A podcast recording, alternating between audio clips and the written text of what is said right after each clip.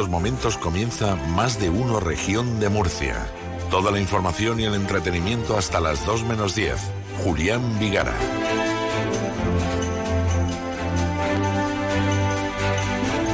Un grupo de encapuchados profanan tumbas en el cementerio Cristo de la Salud en Espinardo.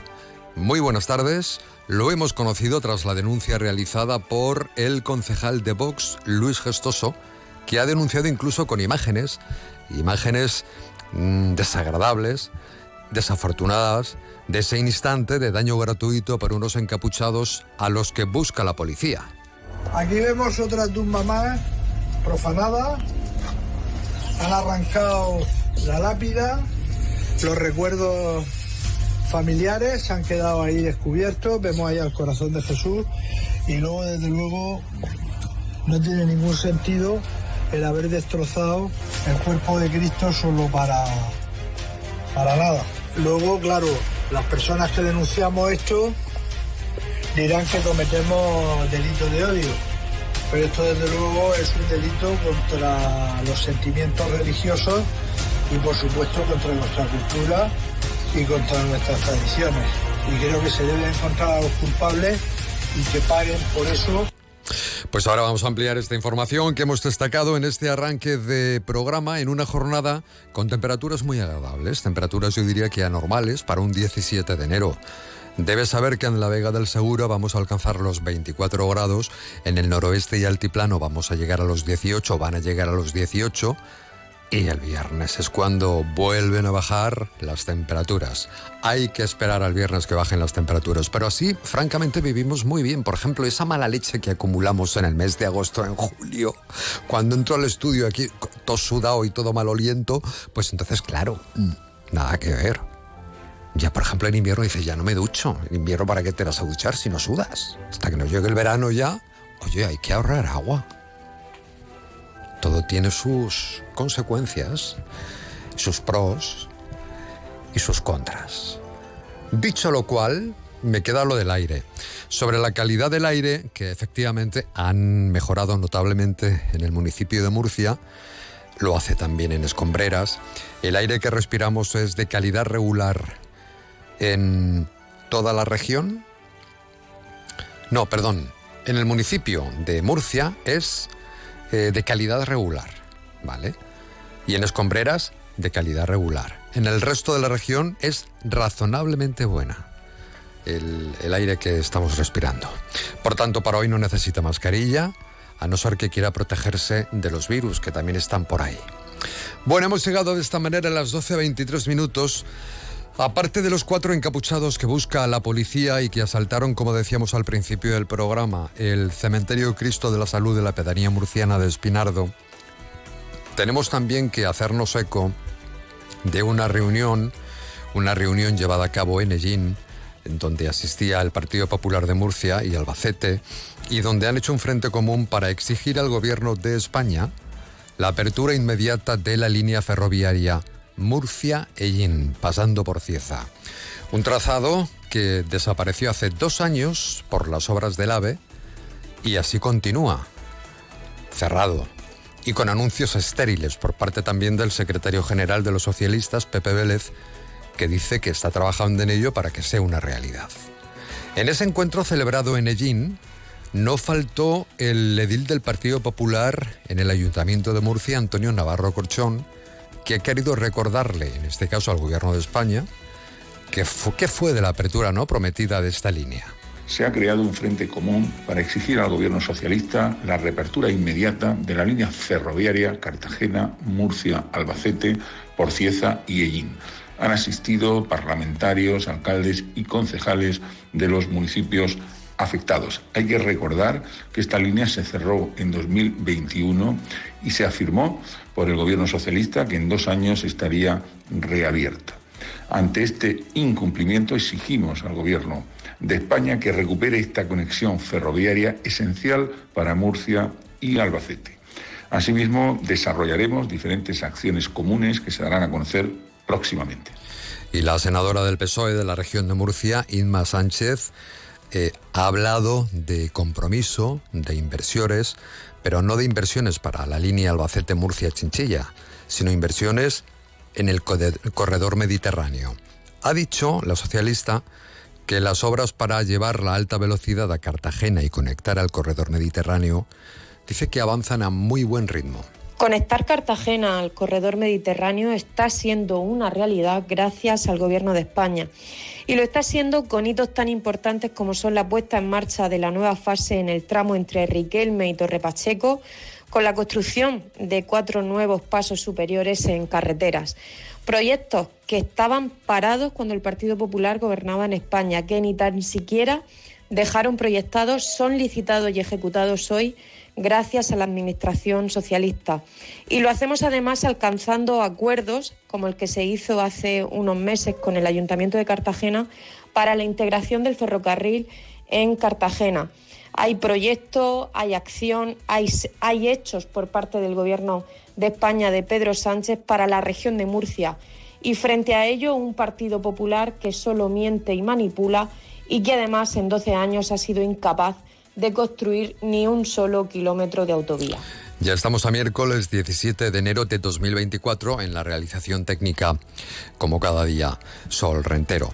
Pues precisamente tal día como hoy, un 17 de enero, pero del año 1991, Jesús Hermida abría el telediario en televisión española anunciando la guerra del Golfo, con la crónica del corresponsal de guerra en aquella década, Arturo Pérez Reverte. De esa efeméride han pasado ya 33 años.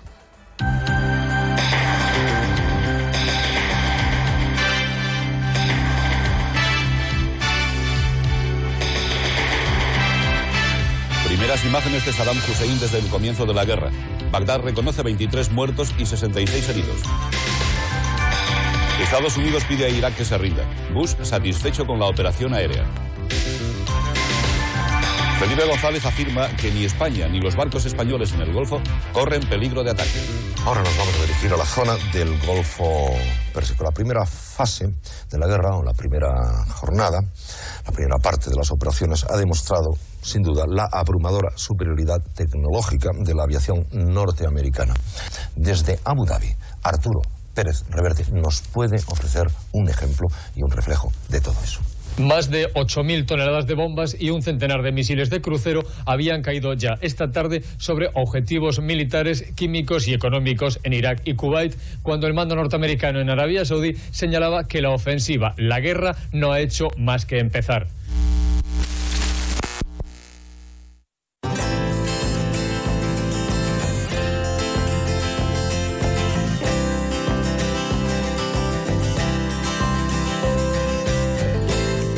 Vamos con la conexión que hacemos cada día a esta hora con AEMET para conocer la previsión de este miércoles, también de mañana jueves. Marta Alarcón, ¿qué tal? Muy buenas tardes. Muy buenas tardes. En la región de Murcia, la borrasca Irene seguirá dejando fuertes rachas de viento y también aviso amarillo por riesgo costero. Las temperaturas descenderán quedándose en valores de 25 grados en Murcia y Molina Segura, 23 en Águilas, Mazarrón y Cieza, 22 en Lorca, 20 en Cartagena, 19 en Caravaca de la Cruz y Yecla y de cara mañana seguiremos con intervalos nubosos con temperaturas en descenso quedándose en cifras de 24 grados en Murcia y Molina Segura, 22 en Lorca y Cieza, 21 en Águilas y Mazarrón, 20 en Caravaca de la Cruz y Cartagena 18 en Yecla. El viento será de componente oeste, es una información de la Agencia Estatal de Meteorología. Y en cuanto a las temperaturas, 21 grados tenemos a esta hora en Murcia, 20 en Calasparra, 18 tienen en Cejín y en Bullas, 17 Caravaca, Moratalla, Jumilla, 16 en Yecla. Más de uno región de Murcia. Cada día de lunes a viernes de 12 y 20 a 2 menos 10.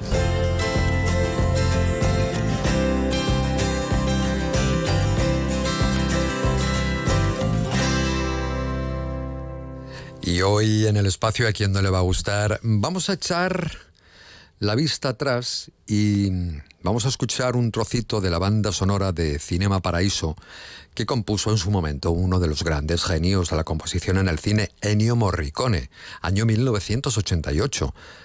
¿A qué suena la banda sonora de esta película? Pues suena a cine de barrio y a nostalgia. De su estreno han pasado 36 años. ¡Alfredo!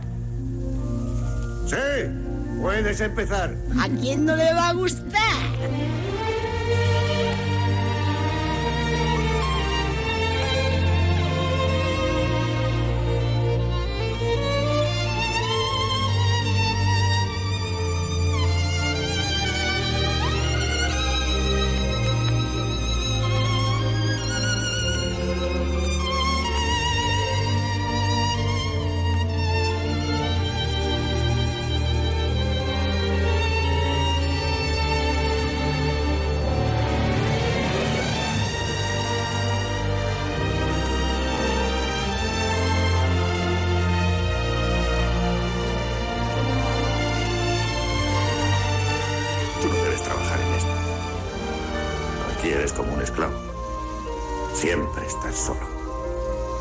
Veces la misma película porque no tienes otra cosa que hacer.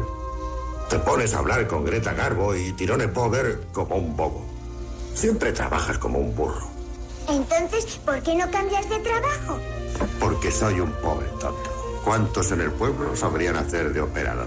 Así que, ¿quieres hacer el tonto como yo? ¿Eh? Respóndeme. No. Muy bien. Estupendo.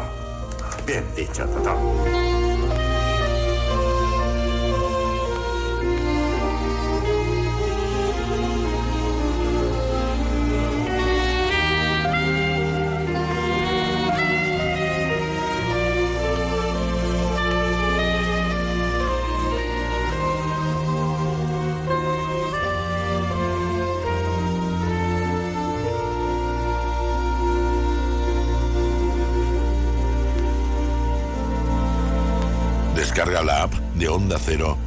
Disfruta de los podcasts de más de uno región de Murcia.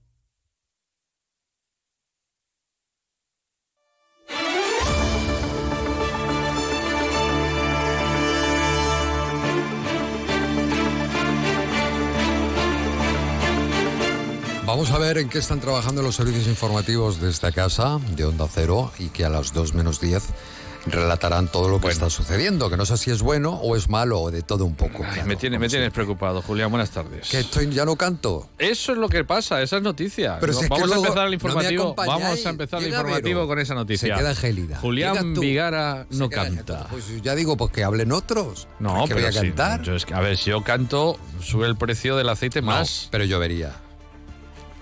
Anoche, Y eso es anoche muy hizo un intento, se notó. Oye, es verdad, esta mañana he abierto la ventana para ventilar, porque yo de vez en cuando ventilo, aunque no me duche, Ah. precisamente por eso. Como que no te- Porque en invierno, ¿para qué se va a duchar uno? En invierno no, uno no suda, no es necesario ducharse. Hay que ducharse. La- una toallita te Que está barato el agua. Bueno, el agua no está muy barata en esta comunidad autónoma, ¿no? Y entonces he sí. abierto eh, Open, Open de. Windows, ¿vale? y de pronto digo, han regado las calles, fíjate, está todo muy regadito, está, qué, Ay, qué- ay, qué bonito. ay, digo, ay, pero ay, si no hay ay, agua, ay, ¿para ay, qué riegan? ay, ay. No. Yo he visto ceniza y digo, aquí han fumado, no es el caso. Bueno, que tienes que cantar más, porque últimamente me tienes. El otro día, ¿qué fue? Lo de aquí, adiós poco por testigo. Y Ay, yo. Ayer, ayer, ayer, es que ayer me sentía muy escarlata Ojara. Y hoy ha sido. No sé, estamos, estamos mal, mal, mal. Maña- a mal. ver si mañana estoy más ánimo. Hay Si que es que hay po- muchos virus por ahí. Hay que poner más a la pantoja, que yo sé que te gusta.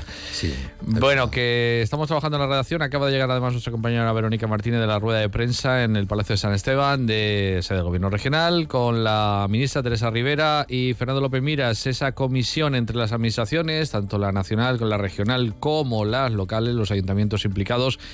En eso que queremos todos, recuperar el Mar Menor. Ha habido foto eh, a, a la orilla de la ribera del Mar Menor, foto de Fernando López Mira y la ministra, foto de concordia, de amistad, de buenas formas y esperemos que eso sea, hablabas tú de virus, sea un virus que se contagie, un contagio que nos vamos a beneficiar todos, el que las administraciones trabajen conjuntamente.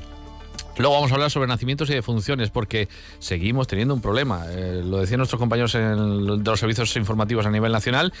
Y la región de Murcia, que es eh, una de las comunidades donde por el momento tenemos un crecimiento vegetativo positivo, es decir, hay más nacimientos que defunciones, pero estamos en un camino descendente en eso de los nacimientos. Luego les daremos datos sobre los nacimientos. Hablaremos de una cosa muy importante que, que nos tiene que dar alegría, que es que las empresas quieren venir a la región de Murcia, quieren invertir, quieren que tengamos futuro, porque es así, las inversiones son futuro.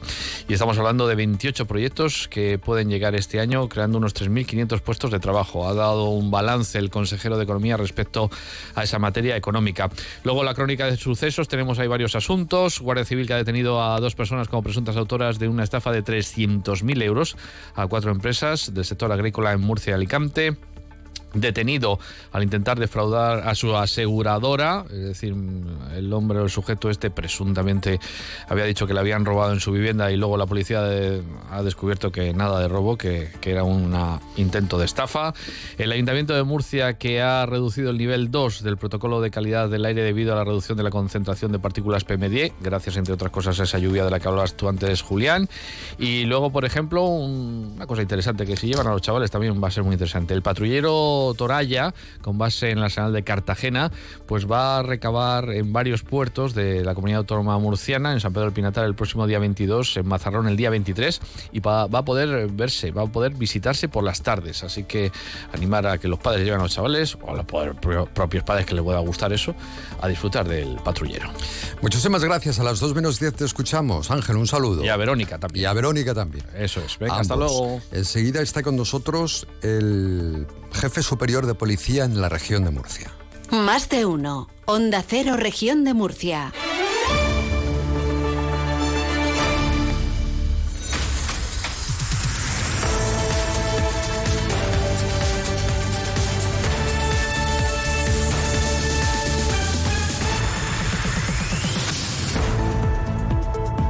La Policía Nacional ha celebrado este sábado sus 200 años de historia con diversos actos repartidos por toda la península. De esta manera, el cuerpo ha, conmemorado su segundo centenario recordando sus orígenes.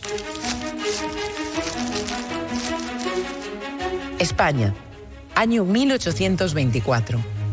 Fernando VII reina en un país en constante lucha entre los sectores liberales y absolutistas, que se arrastraba desde la Guerra de la Independencia y en medio de un clima de inestabilidad política y tensiones. El 13 de enero de ese año se planta la semilla que con los años daría vida a la Policía Nacional Española. Hoy se cumplen 200 años de este momento clave que ha forjado un legado esencial en la historia de España. ¿Nos acompañas a conocer esta emocionante historia?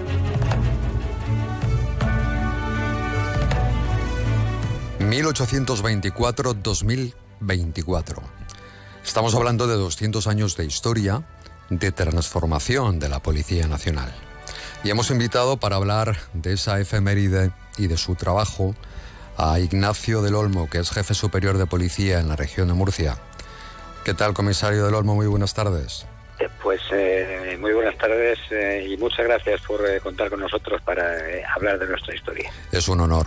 Estamos hablando del cuerpo estatal más antiguo de todas las fuerzas y cuerpos de seguridad de España, o la Guardia Civil es más antiguo. del mundo. Del mundo. Perdón. La policía española es la primera que se crea en el mundo. La policía Antecede, la policía española antecede en cinco, años, por ejemplo, la creación de Scotland Yard, de la Metrópolis de Londres o de la CGT francesa. La Guardia Civil es fundada por eh, el Duque de Humada en 1844 mm. a instancias de una reforma que eh, introduce en eh, la policía de entonces un presidente del gobierno español que es un, un mariscal que es, eh, que es eh, Narváez. Eh, así que en ese sentido, pues sí, somos los primeros. En sus dos siglos de historia, la policía, evidentemente, como todo en la vida, ha evolucionado y ha tenido que adaptarse ¿no? a los desafíos de, de cada época. ¿En qué momento nos encontramos?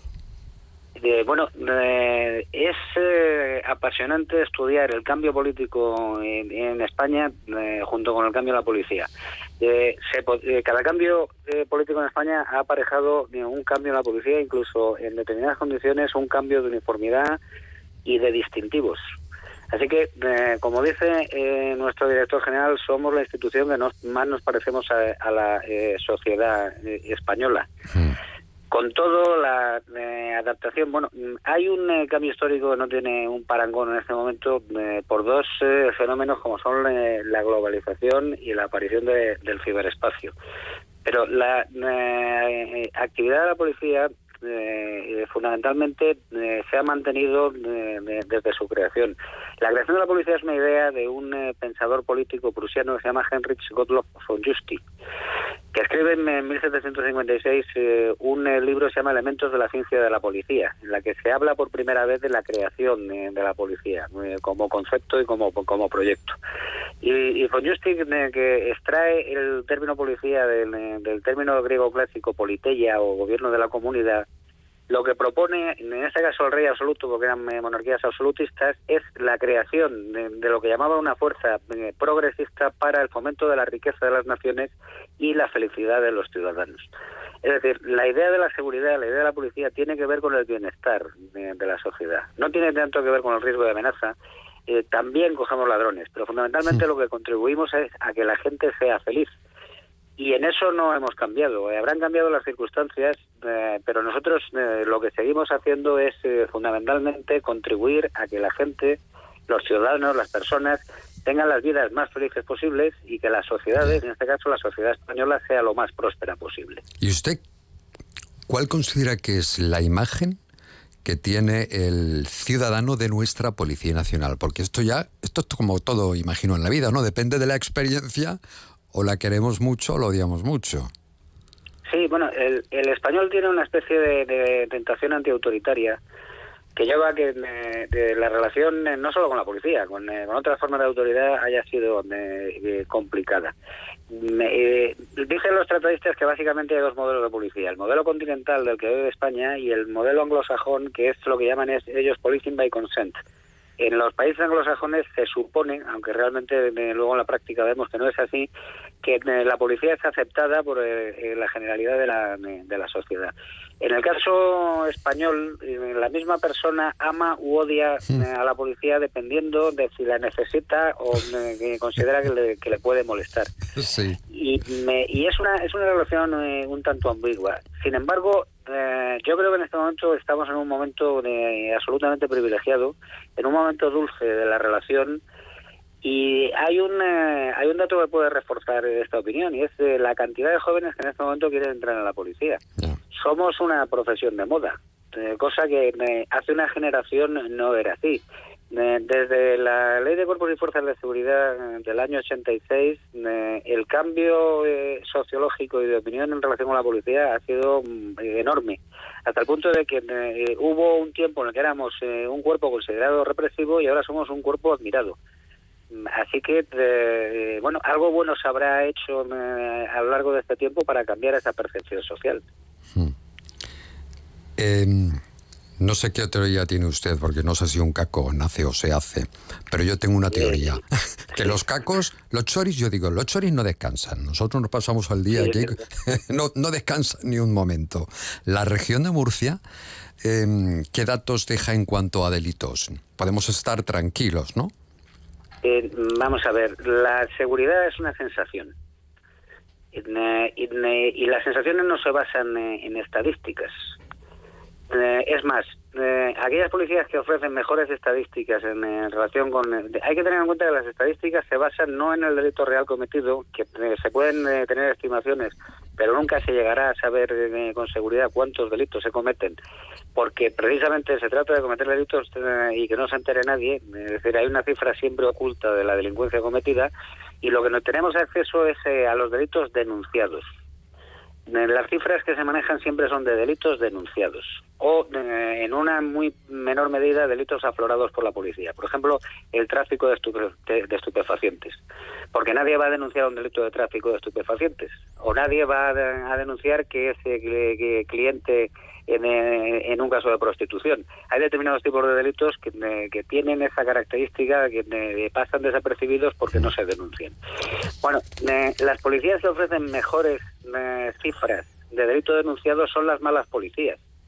Porque los ciudadanos ni siquiera se molestan en ir a denunciar porque no tienen ninguna confianza en que la policía eh, va a resolver su problema en, en concreto.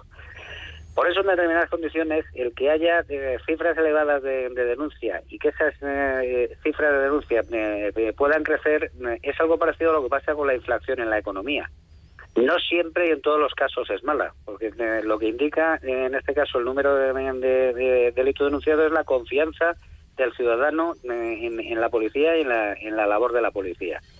Dentro de eso, eh, la eh, percepción de seguridad que se tiene en la región de Murcia yo creo que es muy buena por una razón, y es que eh, eh, las personas que viven en Murcia no están preocupadas por la seguridad. No, de hecho sales a la calle y uno no tiene miedo. Eso, es muy buena señal, claro. Entonces, ese, ese es el principal indicador, más allá eh, de las cifras que se puean eh, manejar. Interesante Eh, reflexión. Los ciudadanos eh, están acostumbrados a vivir en la calle. Y a, a cualquier hora del día o de la noche vemos personas en la calle. Eh, si esas personas tuvieran percepción de inseguridad, no, no vivirían de esa manera. Así que eh, tenemos que sentirnos unos privilegiados. Y por el hecho de, de vivir en la región de Murcia, eh, nosotros tenemos, eh, digamos, gratis cosas que en otros países tienen que pagar pues, para conseguir. Es decir, aquí prácticamente somos millonarios por el mero hecho de, de- de vivir aquí. Y eso eh, eh, tiene que hacer que nos sintamos agra- agradecidos. Y en materia de seguridad también. En materia de seguridad eh, nosotros tenemos eh, un- unos indicadores de calidad de vida comparables a los mejores eh, países del mundo, si no superiores. Vamos a hablar de inversiones. De cara a este año 2024, no sé si nos puede adelantar algo, comisario, Bueno, eh, en la región hay- de Murcia. Hasta lo que Eh, usted pueda leer. Hay una serie de, de- de proyectos de inversión que fundamentalmente tienen que ver con la eh, construcción de, de nuevas comisarías. En este momento está en construcción la nueva comisaría de Yecla y hay distintos proyectos. El más acuciante para nosotros por las condiciones en, la- en las que está y además el alcalde está muy concernido es el caso de la, de la comisaría de Alcantarilla. Alcantarilla merece eh, una dependencia policial mucho mejor que la que tiene en este momento y hay un proyecto en este momento en, curso y esperemos que se acelere todo lo posible.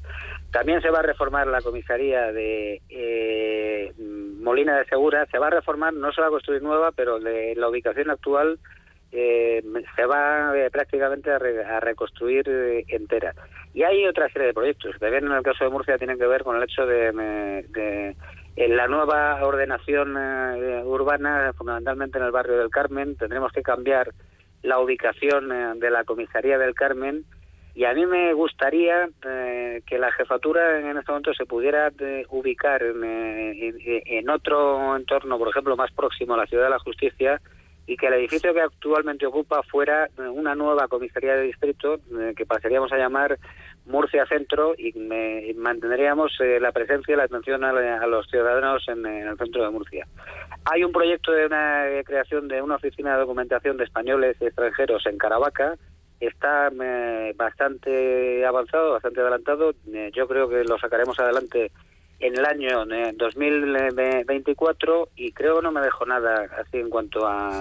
Y luego obras menores. Siempre eh, estamos eh, eh, gastando dinero para mejorar la, la atención a los ciudadanos. Pero por no aburrirlos, yo creo que eso es lo más Bueno, importante. es lo más destacado. Me quedó también un- una duda. Eh, había un proyecto de error en, en lo que era el proyecto de la comisaría de policía en Yecla, efectivamente. Ha dicho que se está trabajando.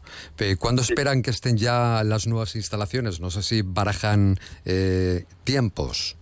Ha habido un retraso a consecuencia de una desavenencia entre, el constructor y Secretaría de Estado de Seguridad, que es quien, está, la de su Dirección General de Infraestructura de Seguridad, que es la que ha abordado eh, la obra, concretamente la CIEPSE. Y me, de- pues, por lo que sabemos, se ha llegado a un acuerdo y se ha renegociado eh, el- la adjudicación de la obra. Y eh, yo en este momento no me atrevo a dar plazo, lo antes posible por, eh, por nuestro propio interés, pero desde luego eh, eh, a lo largo del año 2024. Muy bien, antes de que termine el año, efectivamente. Le planteo una última cuestión que me queda como una duda, ¿no? El hecho de estar sometidos, en este caso, al gobierno, ¿qué supone? Sometido no es la palabra. Bueno, no es la palabra, pero no- aquí no- sí, sí, quizá sí. no haya sido acertada la palabra. Pero efectivamente depende de quién gobierne, no sé si eso para ustedes es mucha presión y qué supone para la labor policial, ¿no? Que estén no, unos nosotros otros. somos, eh, vamos a ver, eh, somos parte de la administración. También somos Administración Central del Estado y estamos eh, eh, eh, al servicio de, de los ciudadanos bajo órdenes del Gobierno de la Nación, que es el Poder Ejecutivo y está bien que así sea. Y eh, eh, nosotros somos eh, una eh, entidad eh, de- desde el punto de vista político absolutamente neutral. Así como ser. tiene que- y, y- como como resto de, de las instituciones. Imagino que a veces los- les mandarán trabajos que no les gustan, pero bueno, esto sucede en todos pero los no oficios, tiene que ver ¿no? con la ideología política. No tiene que ver con la el hecho. vamos a ver, de- hay eh, situaciones, eh, por ejemplo, en relación con el orden público. Ahora ya eh, no se da mucho ese tipo de situaciones, pero por ejemplo recuerdo el caso de los desahucios y las plataformas eh, antihipoteca. A nadie le gusta ir a desalojar eh, a, una familia, a nadie le gusta, a nadie le gusta intervenir en una manifestación, a nadie le gusta. Mucho más en el caso que, por ejemplo, los manifestantes sean eh, policías o bomberos u otros funcionarios. Pero lo que eh, eh, lo que tiene que entender todo el mundo es que nosotros eh, lo que representamos es el orden y la paz social, es decir, el bienestar de todos. Entonces, eh, eh, no se puede tomar en la calle el asalto, no se puede ejercer violencia. Estoy hablando en los casos de situaciones de orden público. Todas, eh, eh, la, ideología nunca está en entredicho, pero sí la forma de defenderla. Y eh, todas las manifestaciones y la, ocupación del espacio público está perfectamente reconocido como derecho fundamental a los ciudadanos, pero tiene una serie de límites. Tiene, eh, el límite, en definitiva, es el bienestar del resto. No podemos, eh, eh, por una reivindicación justa y legítima, el ejercerla de una forma en la que generemos molestias o, peor aún, violencia al resto de los ciudadanos. Y eso es lo que nos obliga a nosotros a intervenir en determinados momentos en los que mm, eh, a veces a lo mejor incluso nos alinearíamos con eh, los que se están manifestando. Pero no podemos hacerlo porque nosotros lo que tenemos es que mantener el orden, la legitimidad y el control en ese tipo de, de situaciones por el bien de todas las personas. Pues eh, ya es que se me ocurren muchas preguntas, es muy interesante conversar con ustedes. Estamos a través de las emisoras de Onda Cero manteniendo una conversación con el jefe superior de policía en la región de Murcia a propósito de ese bicentenario que se cumplía ayer. ¿Qué le parece el criterio periodístico y la manera de informar, de enfocar las noticias que ustedes nos mandan desde los medios de comunicación, porque evidentemente aquí los medios jugamos un papel muy importante, sobre todo en la imagen que estamos dando del cuerpo. Sí, Habrá bueno, de eh, todo, ¿verdad? Como les, como le gusta decir eh, a los norteamericanos, la eh, prensa es el cuarto poder. De, bueno, eh, eh, la Asociación de la Prensa nos ha concedido un eh, la- laurel honorífico que desde aquí agradezco eh, profundamente y de que nos entregarán el, el día 31. Durante un tiempo la, la policía se ha mantenido de, de espaldas a la prensa. Y eso yo creo que ha sido eh, una mala política y una eh, errónea comprensión de cuál es el papel de cada uno de nosotros. Porque eh, hay mucho más eh, que, que nos acerca que, que nos diferencia, porque fundamentalmente tanto prensa como policía estamos buscando la verdad. Y la verdad material.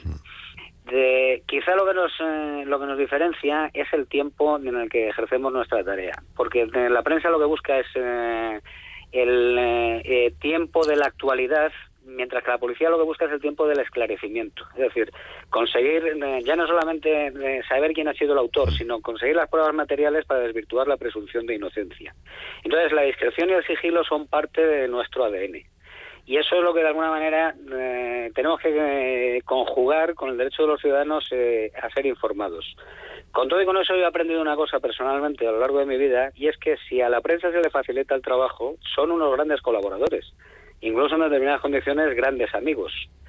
Y eh, precisamente en, esa comprensión de que eh, somos profesionales y cada uno está eh, preocupado de lo suyo y busca lo mejor, hay que buscar el bienestar y el beneficio mutuo, tanto de periodistas como, como de policías.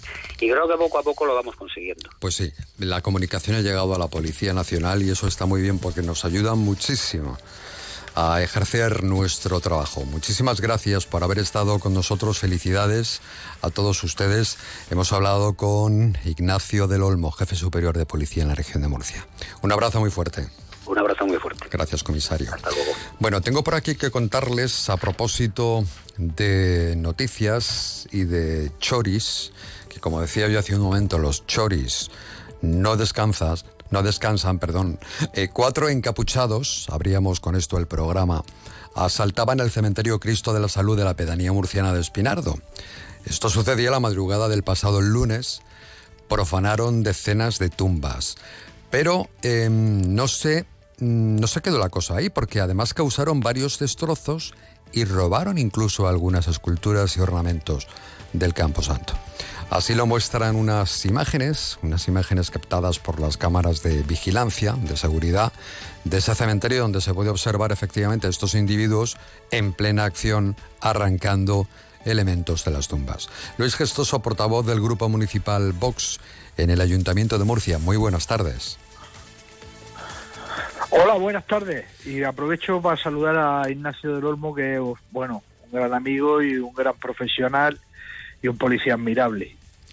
¿Usted ha podido ver el daño que se ha hecho en las tumbas de este cementerio de Espinardo?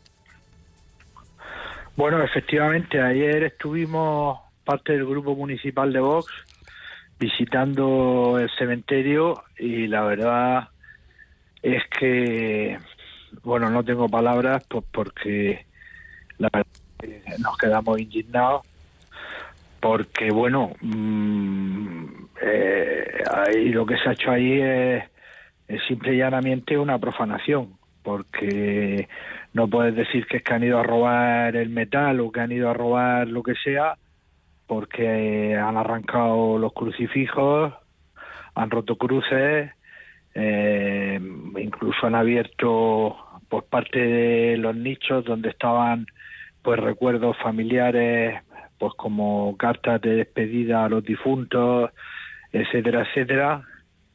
Y la verdad es que yo ayer me quedé sobrecogido, pues porque eso no es un robo, eso es una profanación y además, bueno, eso es un delito y, y un atentado contra los sentimientos religiosos, pues de la mayoría de los murcianos y desde luego, pues quiero enviarle un abrazo y todo mi sentimiento a, a los familiares eh, de esas personas cuyas tumbas pues fueron profanadas. Pues muchísimas gracias por haberlo contado. Es eh, una noticia, la verdad es que muy lamentable, muy triste. Es un daño gratuito y efectivamente profanaron. Eh, no sé el número total de, de tumbas. 30, más de 30, tumbas. sí, y además estuvieron varias horas por allí danzando porque bueno, pues también una persona nos, dejó los cortes esos que he puesto yo en Twitter de, las cámaras de seguridad y bueno, eh, era dantesco el destrozo que han hecho, pero por hacer daño y simplemente pues por profanar, por profanar unas tumbas. Yo no sé quién hay detrás, desde luego muy católico no debe ser. Y desde luego es una ya la delincuencia Atón ya no solo no respeta la propiedad, sino que ni siquiera respeta el recuerdo de nuestros muertos y de nuestros seres queridos. Esto creo que ya la, la, la política cede a esto y aquí se deben de tomar medidas policiales pues desde el gobierno de la nación que dejarse la delegada de estar obsesionada con Vox el alcalde debe de duplicar la plantilla de policía local y desde luego debe de pararse ya el asalto ese que hay a nuestras fronteras pues porque está entrando todo tipo de gente pues que no respeta ni nuestras costumbres ni nuestras tradiciones. Gracias al portavoz de Vox en el ayuntamiento Luis Gestos. Un abrazo hasta luego un abrazo gracias por llamar adiós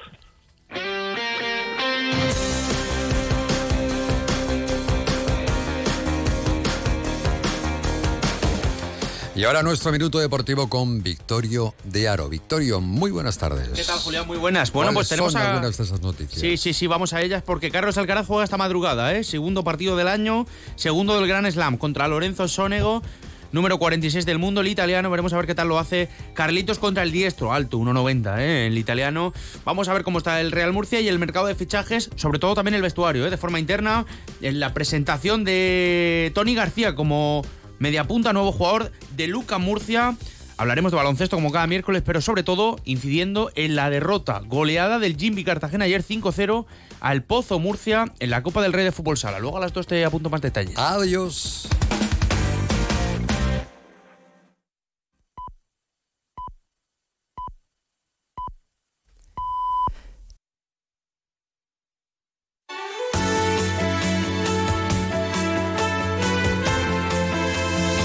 Onda Cero, región de Murcia.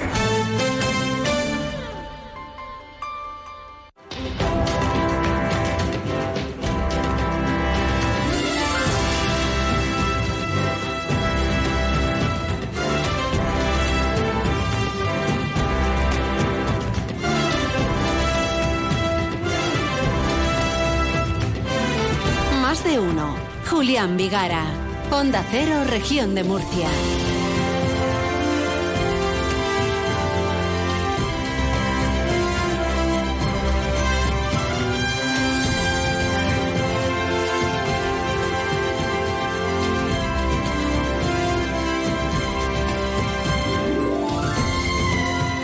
Enseguida están con nosotros nuestros invitados porque vamos a hablar de cine y de un estreno, eh, que realmente una película es muy interesante, la película. He visto una crítica y ahora le preguntaría a Antonio Rentero, que está con nosotros, para hablar con Enrique Otero, que es el director de la nueva peli que se llama, en palabras extranjeras, Honeymoon. Honeymoon. ¿No? Antonio Rentero. Buenas tardes. Esas son letras extranjeras. letras universales.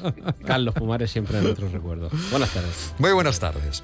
Hasta el 6 de febrero está abierto el plazo de inscripción para la Escuela Municipal de Primavera Semana Santa, que cuenta con 150 plazas para niños de 3 a 16 años y que tiene como objetivo facilitar la conciliación de la vida personal, laboral y familiar de los vecinos de Alcantarilla. Para solicitarla es necesario rellenar el formulario de inscripción a través de la sede electrónica del Ayuntamiento de Alcantarilla. Más de uno. Onda Cero, región de Murcia. La gente piensa que puede empezar de cero cuando quiera. Pero la gente es gilipollas. No tienen un seguro. Es que no, no nos va muy bien últimamente. ¿Dónde vas a sacar tanto dinero? Yo, amigos, pinto infancias. Dibujos animados. A lo mejor no he venido en buen momento. ¿A quién llamamos? No llevamos a nadie. Pues acaba de estrenarse, como decíamos, Honeymoon, una película del director Enrique Otero, con el que vamos a hablar a continuación, junto a nuestro experto de cine que ya conocen, Antonio Rentero. De nuevo, buenas tardes. Buenas tardes. Y el productor murciano de cine, José Egea, entre otras muchas cosas. Buenas tardes. ¿Qué tal, señor Don José? Bueno, a mí ya me ponen lo de Don y ya me vengo arriba. Y, y eso que soy bajito y mido unos 65. Ahí no Ah, Mides un poquito más, que yo mido unos 70 y no nos llevamos tanta diferencia. ¿no? Mide lo que tiene que medir. Exacto, Además, uno mide lo que tiene que está la medir. buena esencia. Además, el problema no es la altura vertical, sino la altura horizontal. Que ya estamos ganando también en ese terreno. Y aparte de la almohada para abajo somos todos iguales. Sí, yo ya no- ni siento ni padezco. Pero eso es de cintura para abajo. Eso es de cintura para abajo y de la almohada para abajo, pues igual ya. No, de, la almohada, de la almohada para abajo medimos todos lo mismo, porque como apoyas la cabeza en la almohada, eso es lo único que importa. Sí. Estar a la altura de la persona Lo demás que amas igual. en la almohada. Ay, es verdad, fíjate, esa, que- es, es que, que- lo había que- caído yo. enseñártelo todo. Que Claro, y además, y además con la almohada se utiliza. de- tienes esa expresión tan de, de Murcia que me encanta, que es recogidico. O sea, que tienes así, que ta- te- la tienes recogidica alrededor de la cabeza. Cuidado que de esta conversación es probable que Enrique Otero saque un guion y haga una película. Quiero decir, porque la historia tan rocambolesca que, que podríamos trasladar a la América profunda perfectamente. Sí, sí, sí. ¿Verdad? sí. Mm, me gustaría saber cómo se le ocurre en primer lugar. ¿Qué tal, Enrique? Muy buenas tardes. Enrique Otero. Hola, buenas tardes, ¿qué tal? Sí, sí, como sigáis hablando ya escribo una película nueva, ¿eh? no hay Perfectamente. problema. No hay problema. Mira, sí que está, está deslocalizada la película totalmente. Bueno, fue la intención del guion también, que no que no estuviera en ningún punto en concreto, ¿no? Sí que tiene puede tener ese look a lo mejor de pelis y puede respirar como las películas de, de la Ruta 66 americana, pero también puede ser un pueblo pequeño de Centro Europa, de Galicia o de Murcia, vamos, nada, es, está fuera de localización. Y nada, pues la historia surge, pues, pues es una pareja de vendedores puerta a puerta que se empiezan a, empezó así, empezó así, pero luego, claro, como, como todo en esta vida le vas metiendo tus, tus cosas y al final acabas haciendo una fábula, así sin quererlo. Porque el, el- el título, Enrique, eh, Honeymoon, luna de miel, eh, ya empezamos partiendo de que estamos ante una pareja que lo que está no es en luna de miel, es en demolición y encuentran en alguien que hemos oído el- la, la parte de audio del, del actor eh, Fernando Albizu, que vende sueños en forma de cintas con dibujos animados de nuestra infancia, que al final siempre se supone que nuestra patria es nuestra infancia. Y, y encuentran la oportunidad los personajes que interpretan Javier Gutiérrez y Natalie Poza, no de reconstruir su pareja, pero por lo menos sí de reconstruir su vida, quedándose con el negocio de este señor que vende estos sueños tan bonitos en forma de cintas de dibujos animados.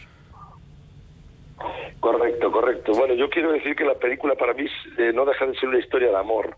Lo de Honeymoon es un poco sarcástico porque, como tú bien dices, ellos están como final de relación, pero también por los sucesos que transcurren en la película, eh, acaban como viviendo una segunda luna de miel, entre comillas, lo que, eh, co- como reconociendo porque en un momento dado se habían querido y habían tenido una relación. Y entonces yo digo que es una película de amor y es una película también de segundas oportunidades, que normalmente no se suelen presentar en la vida, pero como para eso hacemos ficción, para que se presenten en la ficción. Mira, de- decías Enrique que la película estaba forzado esa de- forzada esa deslocalización. A mí por momentos, incluso por decisiones estéticas y demás, de fotografía, colorimetría, me recordaba, podía ser perfectamente una temporada de Fargo, de la serie Fargo. Bueno, bueno sí, a- eh, la verdad es que es una estética que a mí me gusta mucho y que me marcó. Podría ser cualquier... pe- a ver, de- del universo Cohen, a mí me, mar- me ha marcado bastante y, me- y- y la película sí que es, es imposible decir que no tiene un, un tinte a Hermanos Cohen, pero incluso más actualizado, como tú dices, como la serie.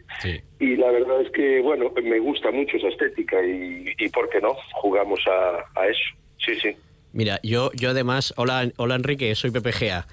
Encantado Hola, Pepe. Eh, Pues mira, yo además, ¿te acuerdas que eh, fui al estreno en el Festival de Internacional de Cine de Cartagena y llevé a mi hijo y a mi hijo Pablo y cuando salimos le digo, ¿qué te parece la película? ¿Te ha gustado? Y dice, me parece papel de lija. y yo creo que ¿Y qué quiso decir con eso? Exactamente. pues que era una película, Ah, era una película precisamente en el sentido de, lo- de los, de los, yo creo que está muy bien definido. Además hay una crítica que lo define como una película es una evolución de los Cohen, porque efectivamente es una película que te empuja al asiento, pero al mismo tiempo utiliza un sarcasmo y un sentido del humor Ya. en el cual de pronto la tragedia se diluye en, en- en unas historias. Evidentemente son tragedias porque hay un, un problema importante y, y surge con el fallecimiento de un niño, pero que de- a, a través del humor consigue evolucionar en una historia que nos permite entrar en los personajes en sus miserias, pero al mismo tiempo reír de muchas cosas, que yo creo que es una, una de las cosas que Enrique consiguió con el guion y que yo creo que está muy bien trasladada a la película. Eh, sí, sí, hay una y hay una mezcla de géneros total en la película, incluso la película sí para mí tiene algo mm, bastante interesante, son dos cosas, una que nunca sabes lo que va a pasar, que y por eso te, como bien acabas de decir, creo que es lo que te mantiene pegado al, asiento a, a la hora de verla, y otra que, que transita y de repente pues estás en el medio de un drama pero te estás riendo o, o estás viajando con los personajes por una road movie, me- un thriller con una persecución de una policía y, y realmente no no paras en ninguno de los géneros en concreto. Quiero decir, esto, por la premisa, como tú bien dijiste, podría haber sido un dramón increíble, pero no, no hemos parado ahí, sino que hemos hecho como en la vida misma, que a lo mejor estás en una situación súper dramática y, y dices, pues me estoy riendo de esto y no debería. Bueno, es un poco jugar a eso. Claro, y fíjate, además es, es que yo me acuerdo hace poco en uno de los festivales de Cannes que, que alguien me decía que, que- que el- eh, se estaba haciendo demasiado drama en España y no se estaba exportando una de las grandes cosas que siempre ha hecho España, que ha sido un humor, y un humor a veces vitriólico y un humor a veces eh, eh, La españolada dices, ¿no? La españolada. El, el- bueno, la español es que hay una, hay un, digamos, hay una la comedia de enredo que siempre ha existido, que el- pero hay un género que, que el propio Berlanga y, y otra gente que han desarrollado que ha sido un humor que tenía un, un- un gran impacto internacional y, y- y que siempre ha funcionado. Y entonces, una de las cosas que a mí me decían es que es la cantidad de drama que está saliendo y, come- cine negro y un montón de, de cosas de, de diferentes digamos, de diferente tipo, pero que no una de las cosas que no se estaba haciendo era humor. Más allá de lo que era la españolada, eh, abramos comillas. Pues el, cosas tipo Santiago Segura, eh, que son menos exportables, que funcionan muy bien en el público local, pero que evidentemente, o sea, son mucho más difíciles de, de- de exportar, porque al final están, son personajes muy localizados y muy de aquí. Pero que había historias que siempre han sido muy universales que se ha hecho desde el punto de vista del humor. Y yo creo que la- la- la- una de las cosas que tiene la película de Enrique es que más allá del, del cohenismo que pueda tener, entra también en una tradición muy española que es que yo creo, fíjate, yo creo que los Coen al final lo que hicieron fue eh, eh, imitar una tradición española y trasladarla además a escenarios de Estados Unidos que tú podrías decir, pues es que esto es el campo de San Juan en aquí en el norte de Murcia, amigo. Perfectamente. Perfectamente. O a Nuevo México, pero si No, no, no, bueno, estoy, estoy, estoy muy de acuerdo contigo, ¿eh? muy, muy de acuerdo, que esta película entronca con la, con la, con la tradición berlanguiana, o sea, esas películas, por ejemplo, como, sí, como El cochecito, El verdugo, las de Bardem, quiero decir, películas que de repente es eso, que es un mero dramón, pero que, que estás, que estás riéndote del humor negro que tiene el, trasfondo de la cosa. Yo creo que sí que estoy, estoy muy de acuerdo contigo en que sí bebe bastante de eso, aunque luego, claro, estéticamente pues te pueda parecer más a otro cine de tipo Coen o lo que sea, digamos en la estética, pero el trasfondo sí que viene de, de cine de este estilo, sí. De todas formas, Enrique, es que tú mismo tienes esa película que aprovecho para reivindicar, que es eh, Cerebinsky, la película que evoluciona sobre el corto Ostrevinsky, que me parece que entronca de una manera fenomenal con esa mezcla de humor tanto surrealista como absurdo.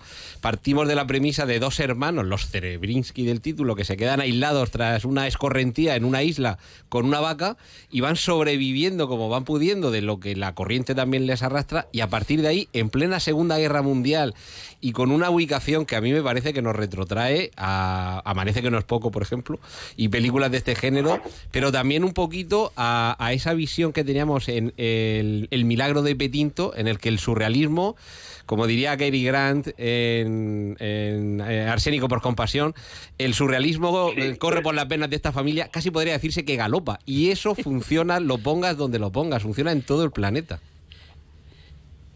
Bueno, sí, la verdad es que es innegable que yo bebo de, de todas esas fuentes y es innegable que, que tengo un estilo que se va siempre un poco a lo a lo grotesco, un poquito a lo exagerado y todo esto.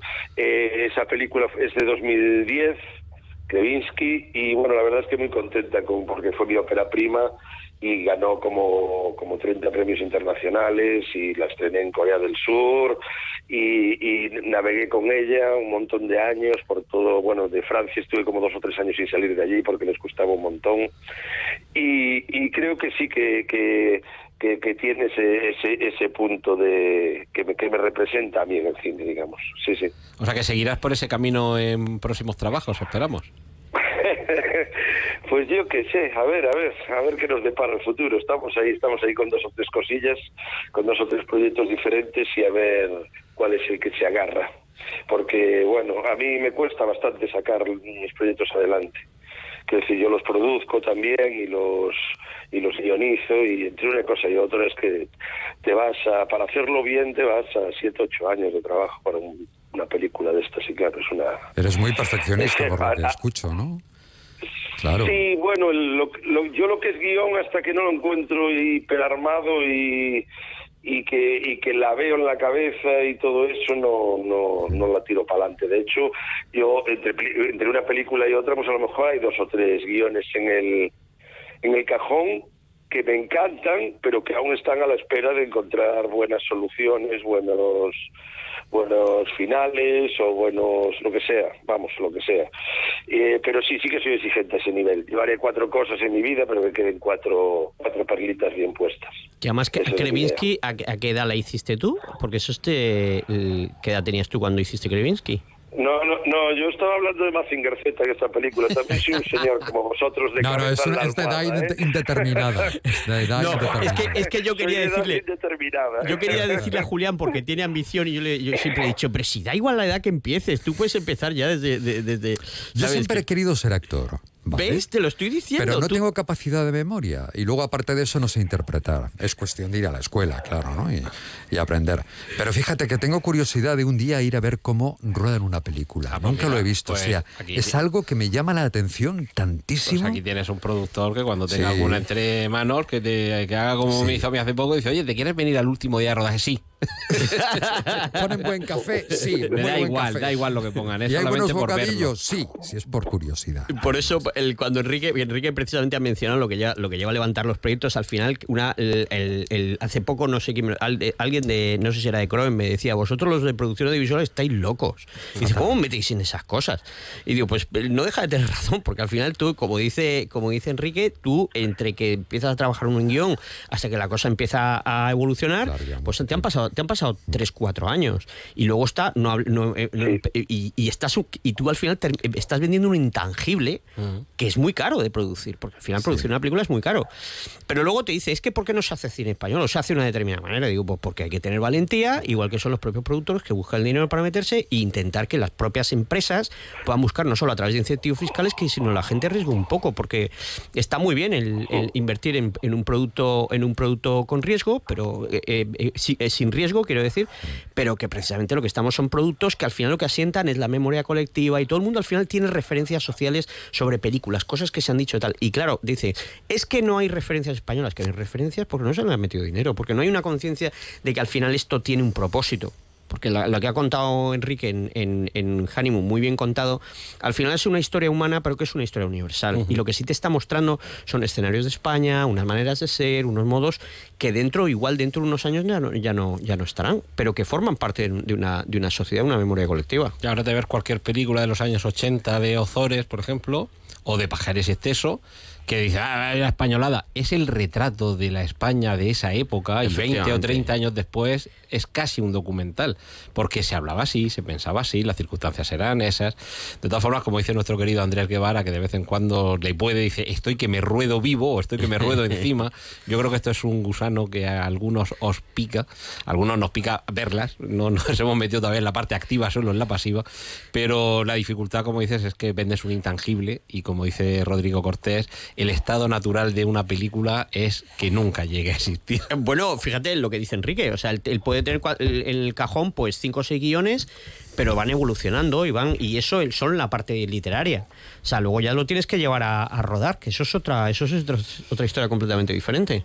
Pues muchísimas gracias a Enrique Otero por haber estado hablando de tu película, mm, Honeymoon, y también a José Gea y Antonio Rentero, que vaya muy bien. Sí, que además la película solo Se un está proyectando ya Se también está aquí, ¿no? proyectando en, en, en Tader y en Nueva Condomina. Son los dos sitios en este momento donde está en proyección y, y nada, lo que animamos es a la gente a que vaya a verla y cuando de pronto se encuentre allí debajo de qué va a decidir ver, yo creo que Honeymoon es una muy buena opción de una buena película española que yo creo que es muy bien contada y con buenos actores y una fantástica dirección y un fantástico guion. Que busquen el tráiler, que solamente con ver el tráiler yo creo que ya es. se verán atraídos hacia la gran pantalla. Eso Enrique, es. enhorabuena.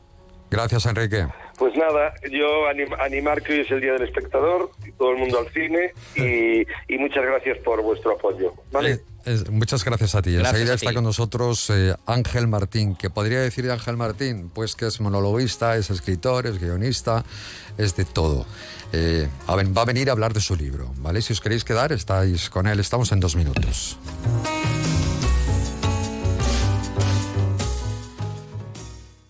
Más de uno región de Murcia. De lunes a viernes de 12 y 20 a 2 menos 10 con Julián Vigara. Escucha también el podcast en la app de Onda Cero o en la web ondacero.es barra Murcia.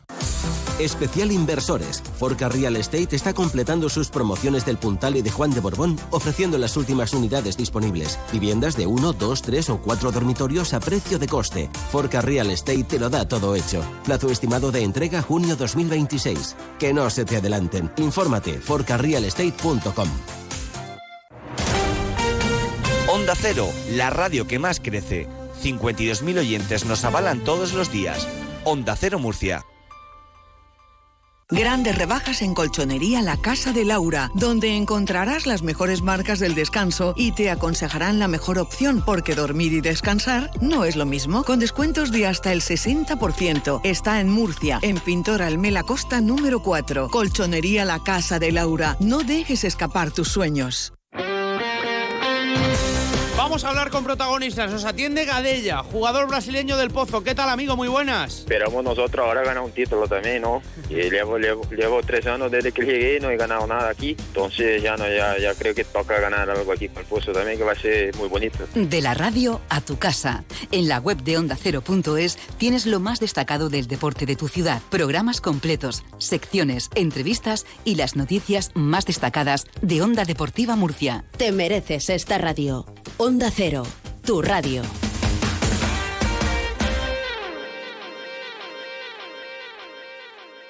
De lunes a viernes de 12 y 20 a 2 menos 10, más de uno región de Murcia. Escucha también el podcast en la app de Onda Cero o en la web ondacero.es barra Murcia.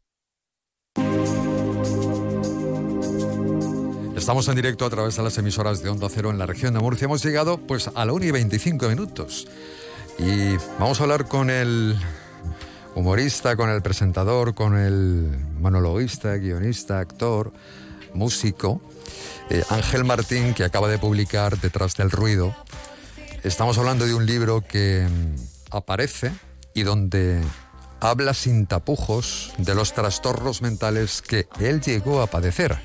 De hecho, tiene un relato anterior por si las voces vuelven, y donde contaba su experiencia después de haber pasado ¿no? por un hospital psiquiátrico para ponerse en tratamiento debido a un brote psicótico que tuvo. Ángel Martín, ¿qué tal? Muy buenas tardes. Muy buenas, ¿qué tal? Muchas gracias por la invitación. ¿Cómo te encuentras? Muy bien, gracias, gracias por preguntarlo. Sí, Me alegro. ¿Te imaginas que te digo, no, estoy regular, eh, tengo que dejar la entrevista ahora? No, no, todo, todo bien, todo bien. Bueno, bueno. Eh, ¿Qué has pretendido plasmar ¿no? con, con este nuevo libro, Detrás del Ruido? Pues trato de responder a una pregunta que me hicieron mucho después de escribir Por si las voces vuelven, en el que contaba cómo, bueno, cómo, cómo había sido pasar un brote psicótico y cómo lo había hecho yo para remontar, por si alguien le servía. Y durante las firmas de ese, de ese libro me hacían muchas veces la pregunta de ¿cómo, cómo lo estás haciendo para que no se repita? Es decir, ¿cómo lo haces ahora para que no, para que no vuelva a pasar lo que pasó? Y, y entonces decidí, decidí escribir Detrás del Ruido para, para, hacer un viaje, una visita guiada por el interior de mi cerebro, para que la gente pueda ver cómo funciona desde que pasó todo aquello y, y, cómo me enfrento yo al día a día por si algo de lo que yo estoy haciendo y que ha hecho que no vuelva a tener recaídas, etcétera, etcétera, les sirve, pues que lo utilicen. Sin piedad. Yo, hay personas que yo creo, ¿no? que te conozcan y, o que te escuchen y sobre todo en tu faceta personal, ¿no? Tu, tu, faceta conocida o mediática, y como un tipo inteligente, brillante, divertido. Eh, no llega a entender ¿no? que un día esa hormona de la felicidad o lo que sea, esa dopamina o lo que sea, eh, pues mm, te haga que te vengas abajo. Mm, pero esto le puede pasar a cualquier persona. Es que eh, es algo que nunca piensas que te va a suceder a ti. Eh, a ver, a la, a la, gente inteligente, brillante y divertida no lo sé. A mí me ha pasado, ¿eh? No, eso, eso, ya, eso ya no lo sé. A mí me ha pasado. Sí, sí yo, yo, creo que, yo creo que no. O sea, des, después de escribirlo, por, por, muchos mensajes que he recibido, eh, ya puedo decir sin miedo a equivocarme que es algo que le puede suceder a cualquiera, independientemente de situación, oficio, eh, como seas tú. Da igual. Yo creo que al final hay algo que, que sucede y es que creo que la mayoría acabamos eh, construyendo una vida por inercia y sin pensar muy bien en las decisiones que estamos tomando, ni el porqué de las cosas, etcétera, etcétera. Entonces, al final se produce probablemente una especie de fricción en nuestro cerebro entre lo que realmente queremos, lo que estamos haciendo, lo que no, y esa fricción hace que en algunos, pues simplemente haya un día que el cerebro dice, oye, mira, yo no, no, no entiendo ya nada de lo que está pasando aquí, me rompo, te llevo a un lugar extraño y ya veremos qué pasa después. Entonces, no hay, no hay un patrón relacionado con, con el tipo de persona que le puede pasar. El patrón está en que es generalmente eh, estás construyendo por inercia y sin pensar las cosas. Está con nosotros Antonio Rentero, que es nuestro experto en cine, pero que sabe de todo, ¿eh? Ángel, No, me- es no- muy no- no listo. pasa nada, yo no sé de nada y estoy con vosotros, o sea Es que aquí dejáis listo, entrar a cualquiera. listo. Está estudiado, tiene estudios y todo. Madre mía, eso. Hola, muchísimo. Ángel. ¿Qué tal? Buenos días. ¿Qué tal perso- persona con estudios? ¿Qué tal? Que va, que no, no, que no los he terminado, pero no porque no haya podido, sino porque no he querido. No, bien- bienvenido, bienvenido al club. Hay, hay un, un elemento que me parece esencial en tu libro que es que nos demos cuenta de qué es el ruido. Porque cuando solo escuchas ruido habrá quien diga, bueno, pero ¿a qué se refiere Ángel con esto del ruido? ¿Qué quiere decir con tener ruido dentro de tu cabeza? Yo siempre me acuerdo de la camiseta que llevaba un camarero de un bar aquí en Murcia que eh, ponía en la camiseta, en mi cabeza oigo voces y no les gustas. ¿Qué es ese ruido que, que no para dentro de la cabeza de Ángel o que no paraba?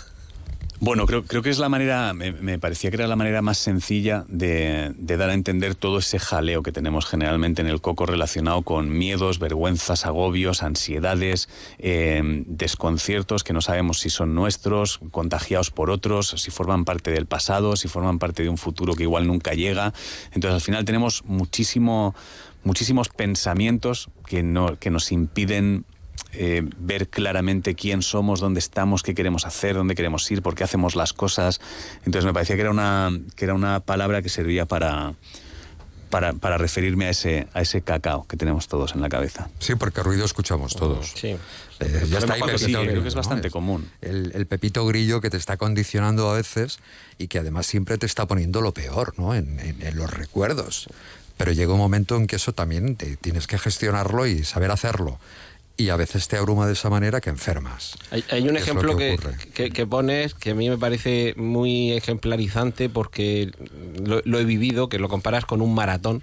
Y yo he corrido unos cuantos, pero siempre... Qué bonita esa frase, es verdad, que, sí, aparece en el libro del maratón. Ese ejemplo es brillante. Exacto, es que, es que lo he visto y digo, efectivamente, es así. Es así. Tienes que dejar que te sobrepase todo ese ruido y hacer tu maratón. E- Ese día cuando yo afronté el primero, eh, fíjate, en Nueva York en el 2009, y, y hubo un buen amigo que ya había corrido algún maratón y me dijo, tú tienes que correr tu maratón, vas a correr entre 65.000 personas, tienes que seguir tu ritmo, la carrera es tuya, ese día es tuyo. Y tú aquí el ejemplo que pones es que creo que la forma a lo mejor más eficaz de, de afrontar este tipo de, de dificultades, que es decir, a ver, que esta es mi vida, esta es mi cabeza, estos son mis ruidos, y yo tengo que dejar que me sobrepasen, que, que vayan ellos por su lado y, y yo circular a, a- a mi ritmo, que yo organice mi propio maratón con mis propias reglas. Y como ya sé que no voy a ganar, como sé que no soy Kipchoge, pues ya llegaré yo cuando tenga que llegar. O, o- o- o- sí, o no. O cuando lleve 30 kilómetros digo, bueno, ¿pero ¿qué hago yo aquí corriendo? Pues yo me voy a mi casa a, a tumbarme en el sofá. Bueno, lo, lo que seguro sucederá es que ganarás tu maratón. Sí, claro. Eso será inevitable. Quiero decir, a lo mejor no estás ganando la maratón de la mayoría, pero la tuya sí. Si realmente eh, tú estabas corriendo la maratón porque la quieres correr. Fin. Ya está. O sea, tu reto está en ser capaz de hacerla. Entonces yo creo que, muchas veces eh, acabamos actuando de verdad por inercia y sin pensar detrás de, de por qué hacemos las cosas. O sea, no nos planteamos si estamos haciendo las cosas porque queremos hacerlas o porque algún día alguien nos dijo que eso era lo que había que hacer, pero que ese consejo estaba basado también en su experiencia. O sea, que a lo mejor todo lo que él vivió, todo lo que él sintió, todo lo que él opina, eh, es algo que a ti no te vale de absolutamente nada. Porque tu vida no tiene nada que ver, tus miedos no son los suyos y sus prejuicios tampoco. Entonces creo que es imprescindible empezar a prestar mucha atención a, a qué tenemos ahí dentro. Y en tu proceso de sanación, ¿qué fue lo que más te ayudó, Ángel? Eh, darme por muerto, si te soy sincero. O sea, decidir que el tipo que había estado construyendo durante 40 años eh, había muerto y ya está. Quiero decir, yo salí del hospital con la sensación de que todo se había ido a pique y que ya no había posibilidad de remontar. Y entonces me di cuenta de que la gente que había pasado por cosas parecidas eh, gastaba muchísima energía tratando de recuperar las emociones, tratando de que las cosas que le hacían sentir le volvieran a hacer sentir, que las cosas que ellos querían, pues volver a quererlas con la misma intensidad. Y mm, no solo no lo conseguían y estaban desesperados porque no volvían a sentir como en aquel entonces, sino que además tenían recaídas. Entonces yo como no, como no sabía cuál fue el punto que había roto mi cerebro, lo único que sabía era que algo de lo que había estado durante, construyendo durante 40 años había hecho, había hecho que se rompiera la cabeza. Entonces decidí, bueno, pues esto, esto ha sido lo que hemos construido, toca centrarnos en, una, en construir una persona nueva y ya está. Centrémonos en las cosas que nos hagan sentir emociones positivas y nos cogemos a ese carro y ya está, y veamos dónde nos lleva. Dos minutos nos quedan, Antonio, si quieres rematar. No sé si de los momentos más duros pudo ser el darte cuenta de esa gente que, como explicas en el libro, cuando se dan cuenta de lo que te ha pasado, nunca Huyen. más se vuelven a poner en contacto contigo y desaparecen. Nunca más se supo.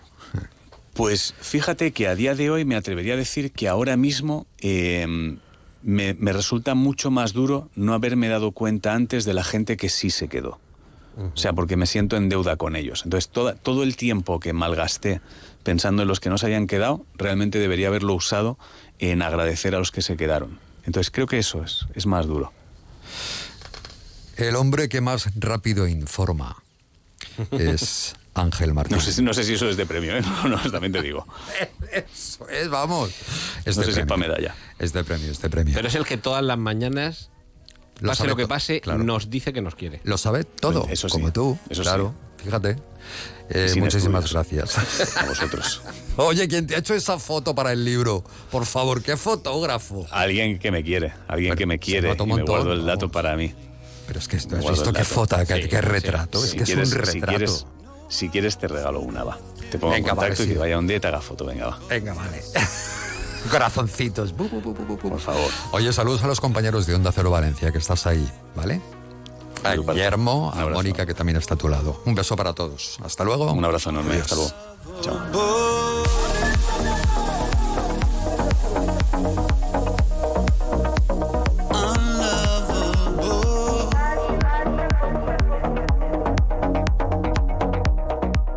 La radio en estado puro en más de uno, región de Murcia. Caravaning Alicante, 31 años contigo. Del 9 al 11 y del 16 al 18 de febrero. Gran exposición de caravanas, autocaravanas, campers, módulos residenciales y artículos de camping. Zona Food Trucks. Recuerda, dos fines de semana, del 9 al 11 y del 16 al 18 de febrero. La mayor feria del Levante es Caravaning Alicante. Firalacant, en IFA. ¿Cuándo dejaste de creer que todo es posible? El nuevo Hyundai Kona, elegido mejor coche del año 2024, llega con su innovadora tecnología y su sorprendente diseño para demostrarte que nada es imposible. Supera tus límites con el nuevo Hyundai Kona. Hyundai, única marca con cinco tecnologías eléctricas. En Dos Males Shopping estamos de rebajas. Empieza el año con las mejores propuestas en ocio y restauración, con las ideas más originales en complementos y hogar. Lleva la moda más atractiva y todo a unos precios, pues eso, de rebajas. Todo lo que pides lo encontrarás en las rebajas de Dos Mares Shopping, abierto los 365 días del año. Síguenos en nuestras redes sociales para estar al día de las aperturas, eventos y numerosos sorteos. A mediodía Onda Cero te cuenta las noticias de nuestra región antes que nadie. Noticias en más de uno región de Murcia. De lunes a viernes a las 2 menos 10 de la tarde, Verónica Martínez y Ángel Alonso te cuentan todo lo que pasa y lo que importa con rigor y veracidad. Servicios informativos Onda Cero, región de Murcia. Te mereces esta radio. Onda Cero, tu radio.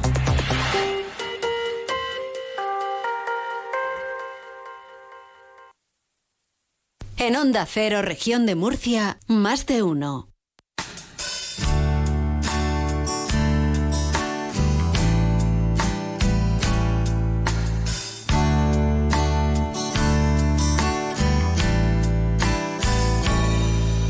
Sorry.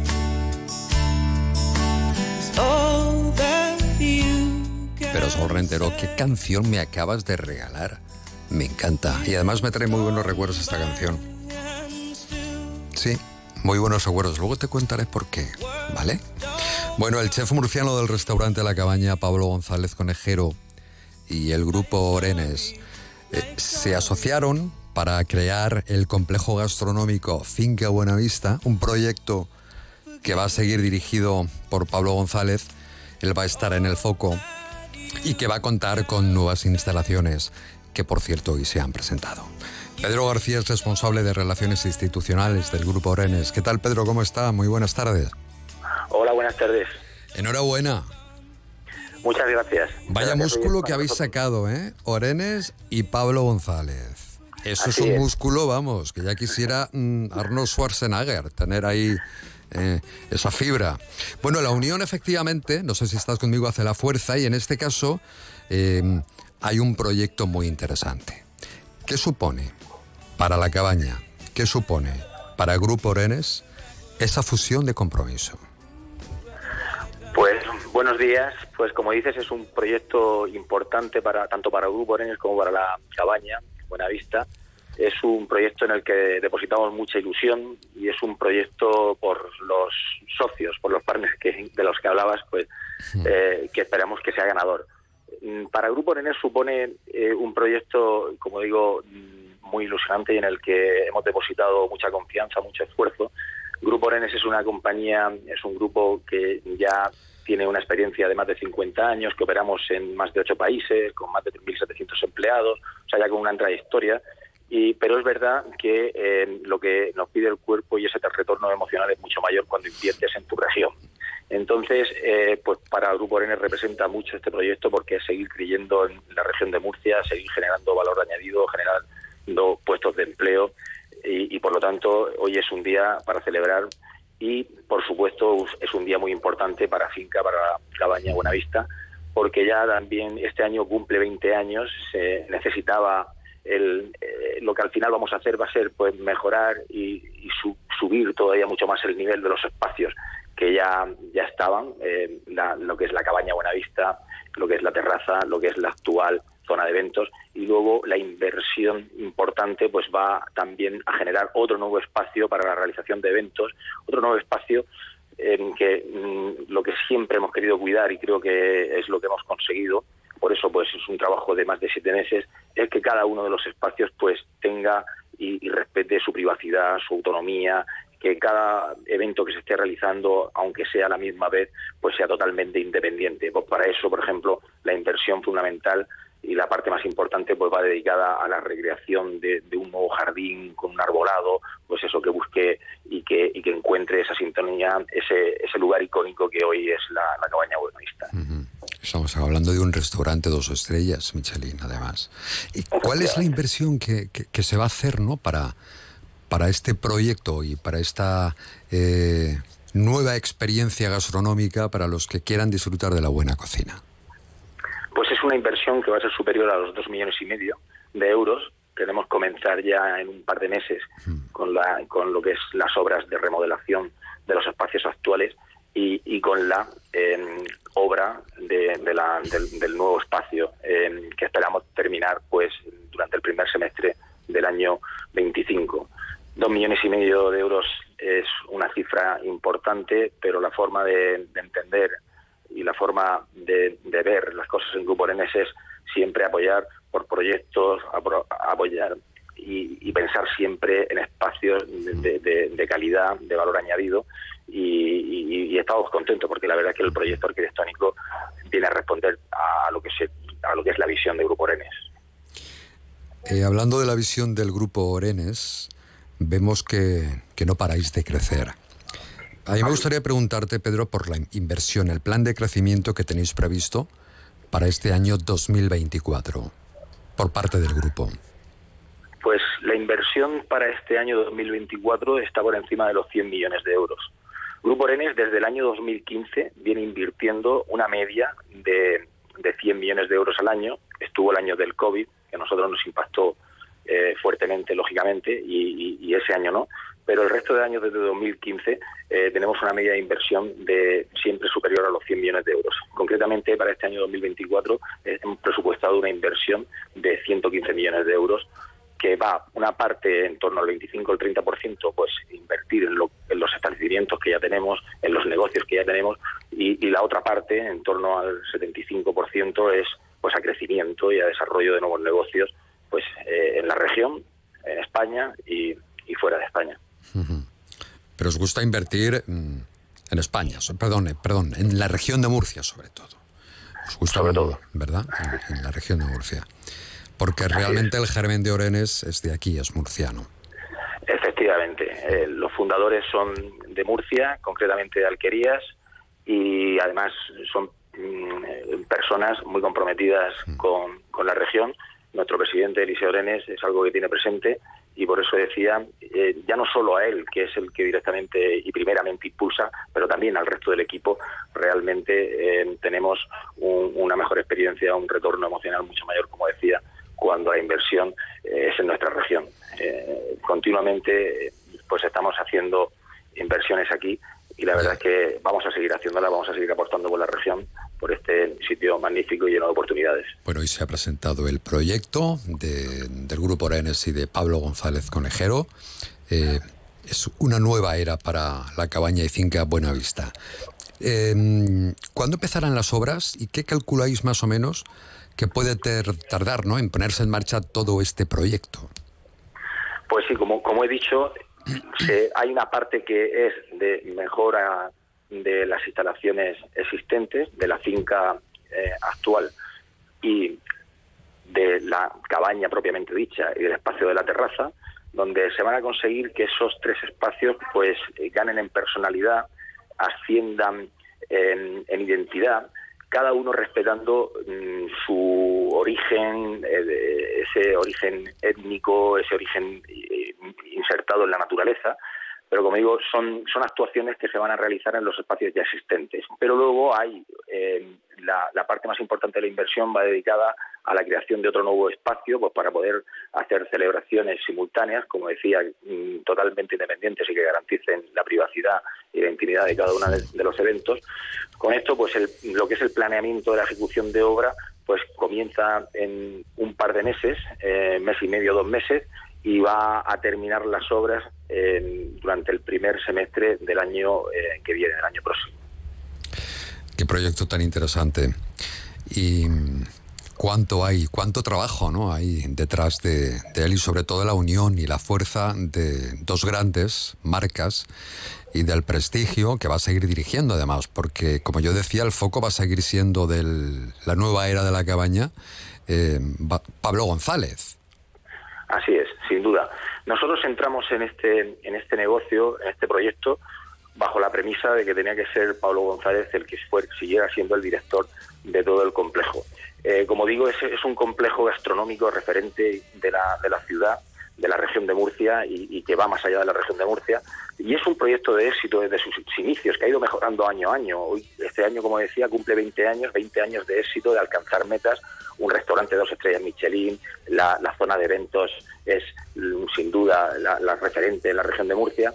Por lo tanto, mm, ¿por qué entra hace unos meses eh, Grupo Orenes en este negocio? Pues para aportar aquello que puede eh, mm, que necesitaba, el complejo que necesitaba Pablo, pues para responder a las demandas de los actuales clientes eh, y, y después de 20 años, pues es eh, eso, celebraciones de menos invitados, por lo tanto necesitan más espacios, o sea, se necesita una inversión.